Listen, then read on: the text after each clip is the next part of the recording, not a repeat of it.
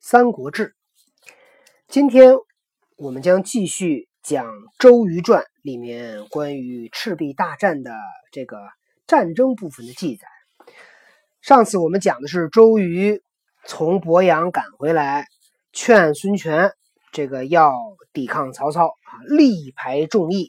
当然，裴松之也说了，说这个主意是人家鲁肃先提的啊，不能忽略了鲁肃的第一功劳。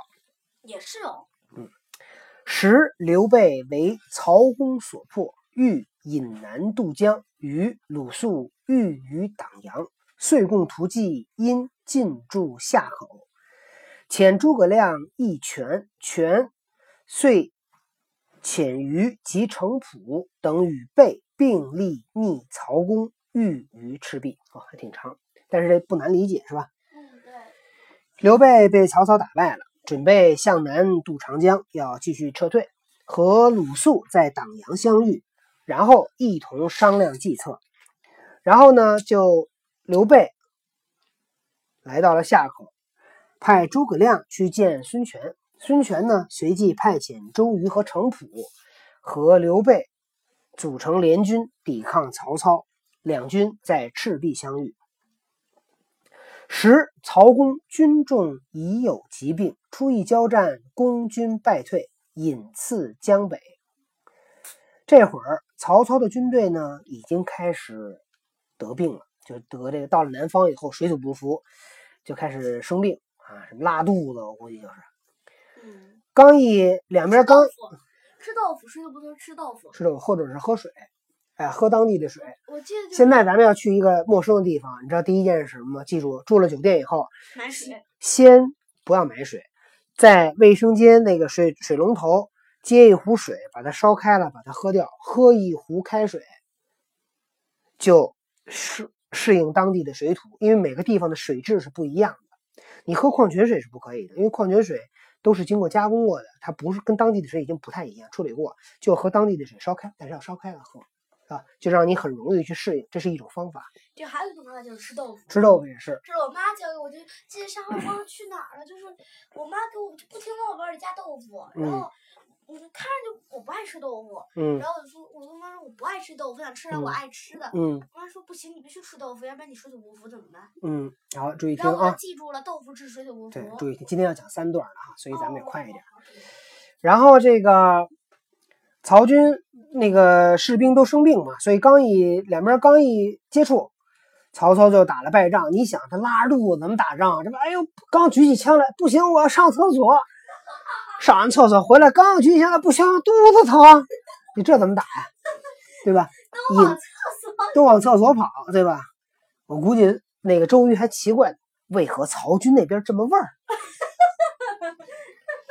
然后曹操就打了败仗啊，就把这个军队啊。呃，驻扎在江北，于等在南岸，对吧？曹操从北边来嘛，周瑜是从南边来嘛，所以两个人隔江相望。于部将隔江，于部将黄盖曰：“今寇众我寡，难与持久。然观操军船舰首尾相接，可稍而走也。”看，原来这个火攻这计策是谁献的呀？黄盖献的。周瑜的部将有一个部将叫黄盖，黄盖说：“孙坚。”黄盖说：“对，后来就他就变成了周瑜的部将。孙坚都早死了，对吧？说今天敌人的人多，我们人少，我们不能跟他耗着打持久战，对吧？耗不起。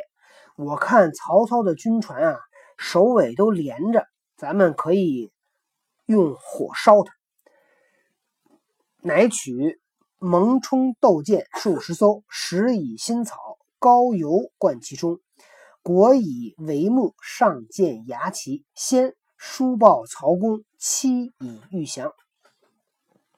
于是安排蒙冲斗舰，就是小船、大船啊。当然，其实你看他前面也讲蒙冲斗舰，这儿也讲蒙冲斗舰，就就指的是一个一堆船啊，大船、小船数十艘。然后呢，在这船上呢放上新草，就是那个干草。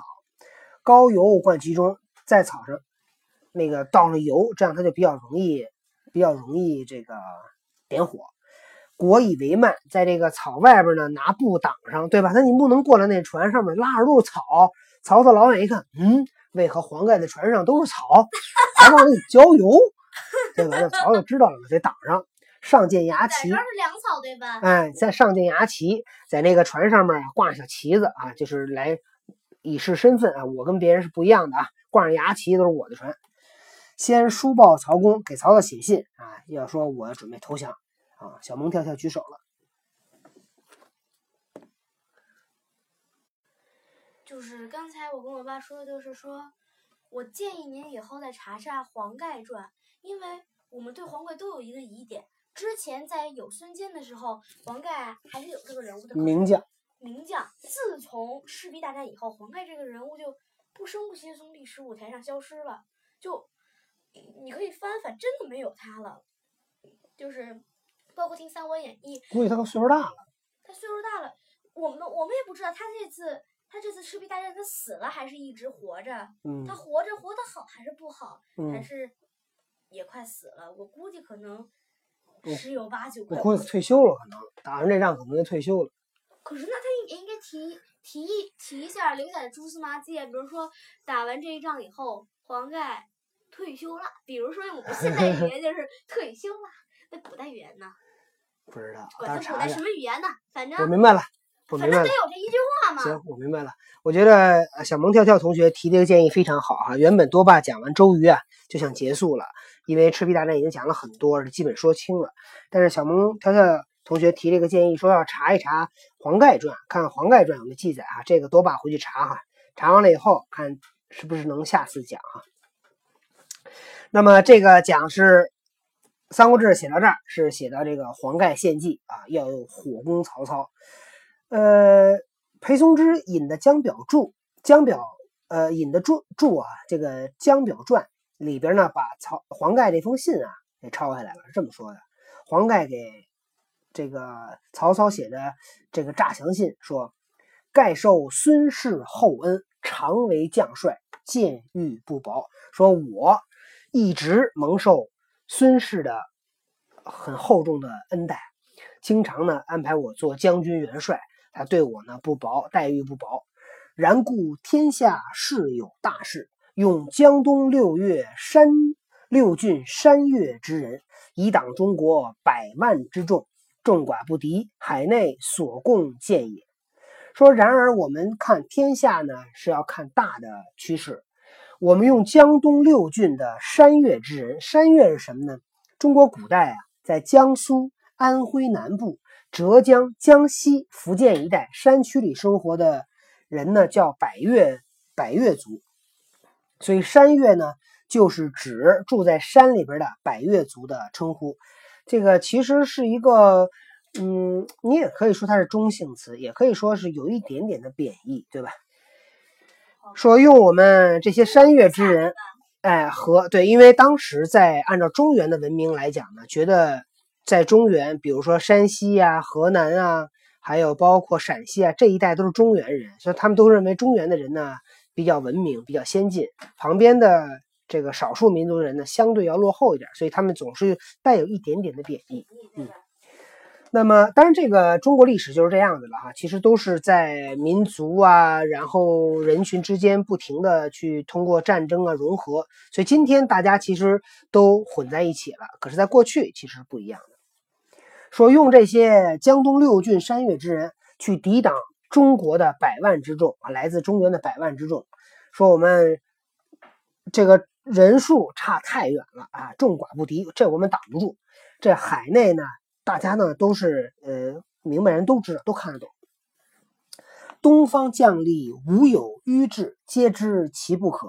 唯周瑜、鲁肃偏怀浅杠，意未解耳。什么意思呢？就是。说我们东方啊，就是江东的这些将军啊、官吏，呃，就算不聪明啊，我们也知道打打不过。只有周瑜跟鲁肃偏怀浅杠，心思偏窄，浅陋愚拙。杠就是傻的意思，就说就这俩周瑜、鲁肃俩傻子，意味解也，他们就看不明白这事儿。今日归命，视其实际。说我今天来向您投降，就是我这是发自内心的。予所督领，自意摧破。周瑜所带的军队很容易被打败。交锋之日，盖为前部，当因事变化，效命在晋。说打仗那天，我做你的前部啊，如果有变化，我就随时效命。曹公特见行人，密问之，口斥曰：“但恐汝诈耳。”盖若信实，当受爵赏，超于前后也。曹公呢，特意亲自接见了这个献诈降书的人，他呢就仔细审问，因为你想，曹操这个人是属于相对叫什么生性，呃，谨慎，哎，谨慎，所以他要亲自盘问这个人，然后呢就说说我担心你骗我，你说的要是真话，我就一定给黄盖加官进爵啊，一定超过前面的这些人。呃，其实曹操还是有一点担心的啊，因为在打仗的时候。不确定对方是真的投降还是假投降，对吧？好，这就是呃裴松之引的《江表传》做了一段注啊，转载了黄盖的投降书。那我们回到这个陈寿的正文，又预备走葛，各系大船后，因引次拒前，又准备了走葛。走葛是什么呢？就是小船，对吧？这个先准备了几十艘大船，上面都装上那个引火之物。又带了点小船，呃，就伴随在，就拴在那大船后边，这干嘛呀？对吧？这放了火以后得跑啊。曹公军，我懂什么意思，就是放完大船以后得跳到小船上逃，对对。曹公军力士皆严禁观望，只言盖降。这个投降那天，曹操那些军队啊，这些这个官吏还有士兵，严严禁抻着脖子观望。指言盖降，指指点点说：“嘿，那就是黄盖投降了！快看，嘿，船来了，船来了！盖放诸船，同时发火，时风盛猛，悉燃烧岸上营落。黄盖放诸船，同时点上火，风很旺盛。然后呢，风很那个很大，把那个连船连船带岸上的营寨都被烧了。青之烟。”延张天，人马稍溺死者甚众，军遂败退，还保南郡。轻之就是瞬间，烟延张天，这个烟啊火啊火光冲天啊，人马烧溺死者，烧就是火烧，溺就是溺水，对吧？掉在水里淹死的。你看那北方的士兵又不会游泳，所以烧死的、淹死的人烧好多。然后曹军呢，然后就败退了，退到了南郡。南郡就在江陵。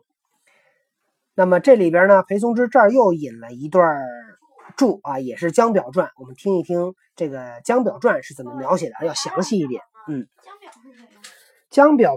江有有机会给你讲《江表传》这事儿啊，我先讲这块儿行吗？那么《江表传》说呢，这江表不是人名，江表是个应该是个地名，就是对江表这个地方的一个。解释，至战日，到了打仗那天，盖先取青利剑十坊，在造敌枯柴击其中，冠以鱼膏，赤蔓覆之，见旌旗龙翻于剑上。说打仗那天，也就是黄盖投降那天，他先取了青利剑，也是属于比较小的这种战船。十十几艘战船，然后在上面呢载上叫造荻枯柴，荻呢就是荻草，就像那个芦苇一样。皂荻就是干燥的荻草啊，干那就见火就着啊。枯柴也是干燥的柴，把这些东西放在船上，哎，干燥是必须的，就湿乎乎的，咱们点一点，穿上烟不着火。然后全看出来了。冠以鱼膏，鱼膏是什么呢？就是那个鱼肚子里边的油。那过去呢，就是它没有其他的油啊，对吧？它都是动用的是动物油，把那个鱼肚子的油弄在那个枯草上。水，哎，它是对对，东吴那边是水乡，所以它鱼多。江南水乡。赤蔓覆之，拿那个红色的布把它给盖上。见旌旗龙帆于舰上，在这个船上呢。插满了旌旗和龙帆，龙帆也是指旗一种旗帜哈。十东南风急，哎，这曹操反正也够背的。你说这这个黄盖用火那天刮东南风啊，没有人说为什么哈。这个当然因为曹操不懂地理，他以为这就是北天方天文天文天文，嗯，天天都刮西北风，刮不了东南风。这个江南一会儿东南一会儿西北，在在这个《三国演义》里面就演绎成了诸葛亮借东风哈。呃，可我估计有没有借这事儿呢？咱不知道。嗯，史书上没有记载，我们估计可能没这事儿，可能这有可能是这个如果有罗罗老师罗老师编的。如果有这事儿的话，《诸葛亮传》里可能会大提哎，对对对对实，在不行，你留下点蛛丝马迹也可以吧？蛛丝马迹是吧？哎，嗯这个多多姐姐说的是对的哈，就是如果这事儿真的，一估计在《诸葛亮传》里应该会记载，所以八成是假的。这个时东南风急，因以石箭醉筑前，终将举帆，盖举火白朱啸，使众兵齐声大叫曰：“降焉！”哦什么意思啊？就就是带着所有人一起喊投哎降啊！说这个这十艘船呢走在最前面，中江举帆，这个走到了江的中间，举帆把帆升起来。这会儿风东南风急，又举上帆，这船就会越走越快。刚开始还走一半的时候还没没没那个竖帆，先把帆给立起来了。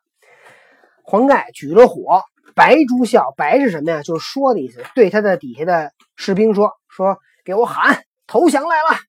啊，投降啦！曹公不要放箭，我们是黄盖的军队，我们来投降。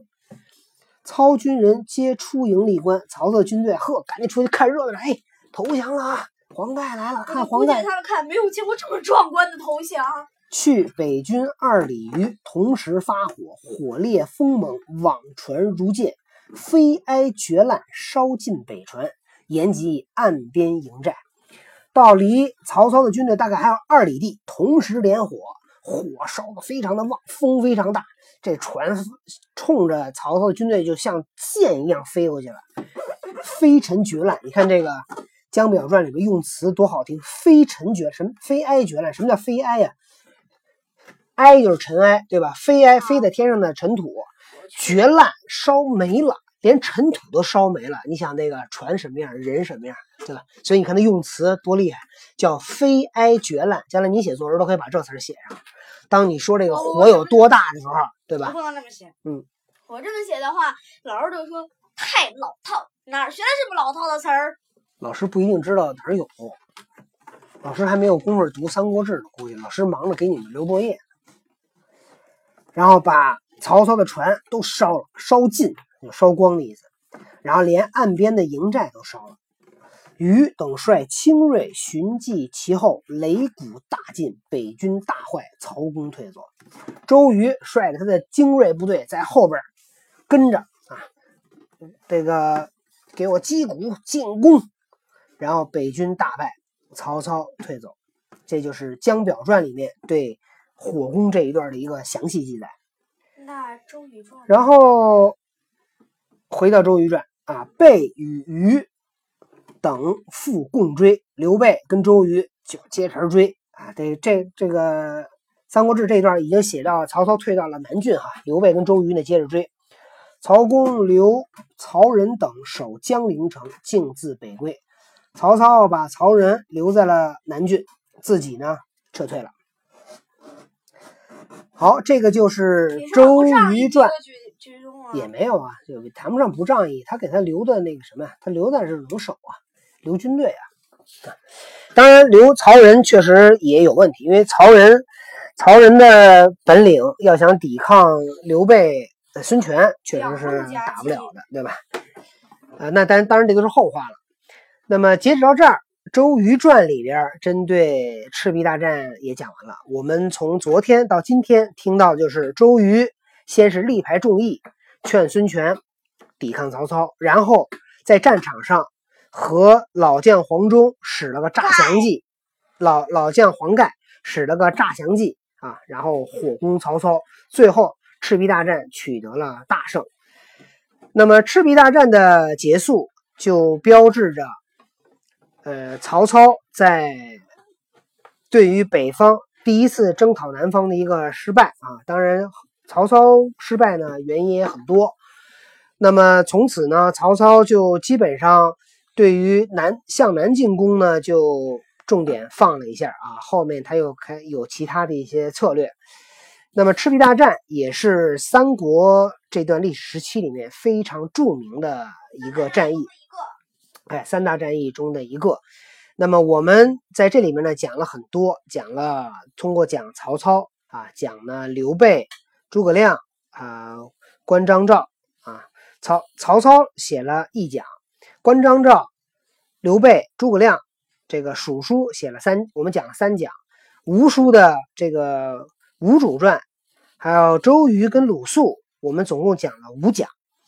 刚才呢，小萌跳跳又又提议呢，说把这个黄盖传看一看。我明天查一查黄盖传。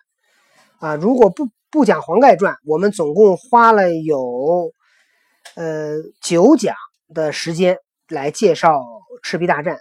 但是我们要看到，为什么赤壁大战里面这个魏书？只有曹公这个叫《武帝纪》里边有一些记载呢，那为什么在蜀书还有吴书里面记载要更详细呢？